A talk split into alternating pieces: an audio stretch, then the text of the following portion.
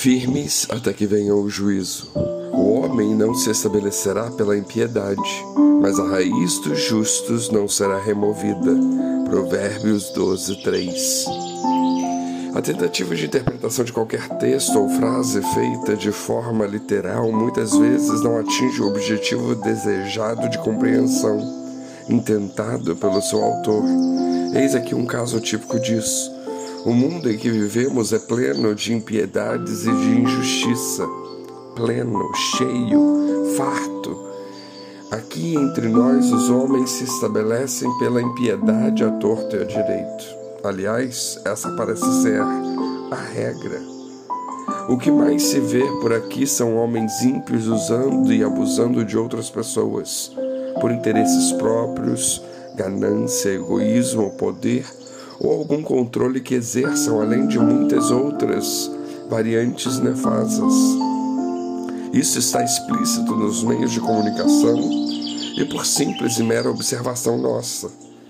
O caso aqui é que a interpretação do verso precisa de um enfoque maior, mais amplo, espiritual e bíblico, visto que a mais pura verdade é a realidade que homem nenhum se estabelece na eternidade pela impiedade, ao contrário, a raiz dos justos não será removida, ou seja, os justos se estabelecerão na eternidade afora com Deus.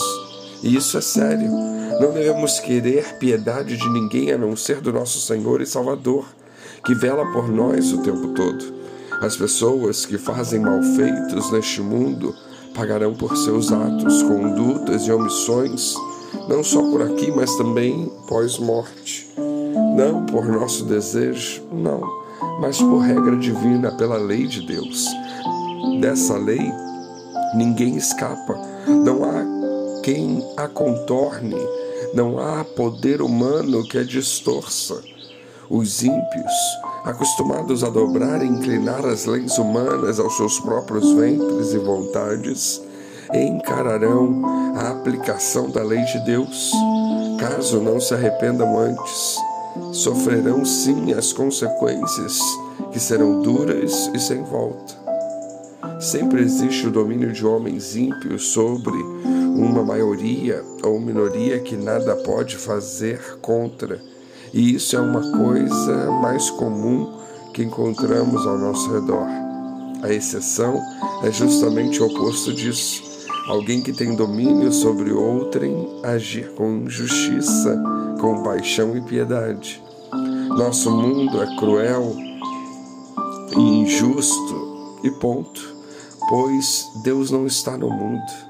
Deus está nas pessoas que o amam pelo Espírito Santo que receberam a Jesus como seu Senhor e Salvador.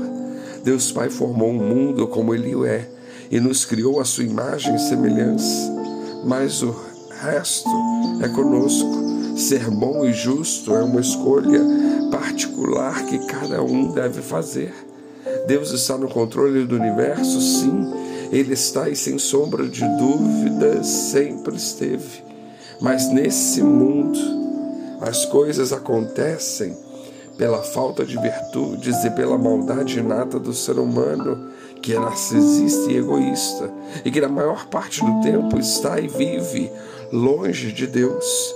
Infelizmente, a maioria das pessoas não conhece, não tem interesse e vive como se jamais fosse morrer e prestar contas a Deus.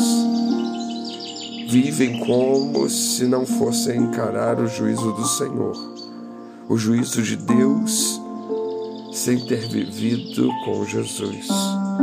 Porém, é o que ocorrerá com a grande parte da humanidade que se estabelece pela impiedade e não é compassiva e fraterna, desprezando o Senhor em suas almas sujas e perdidas. A raiz que não será removida pertence àqueles que se rendem ao Senhor em Jesus em vida o restante da turma, todos eles, afetos a se estabelecerem por aqui pela impiedade, em geral, estão perdidos pós-vida. Enquanto isso, nós, os cristãos em Jesus, Precisamos absorver as pancadas e nos resignar, porque onde está essa gente, sempre haverá impiedade e injustiça. E eles podem fazer de tudo e vão fazer de tudo, mas quando nós estamos em Deus, quando nós confiamos em Deus, somos como os montes de Sião, que não são abalados. Que Deus nos ajude em Jesus a suportar tudo isso, a permanecer fiel e a crer que Deus está observando, Ele está no controle e haverá um juízo para todas as pessoas. Que Deus nos abençoe.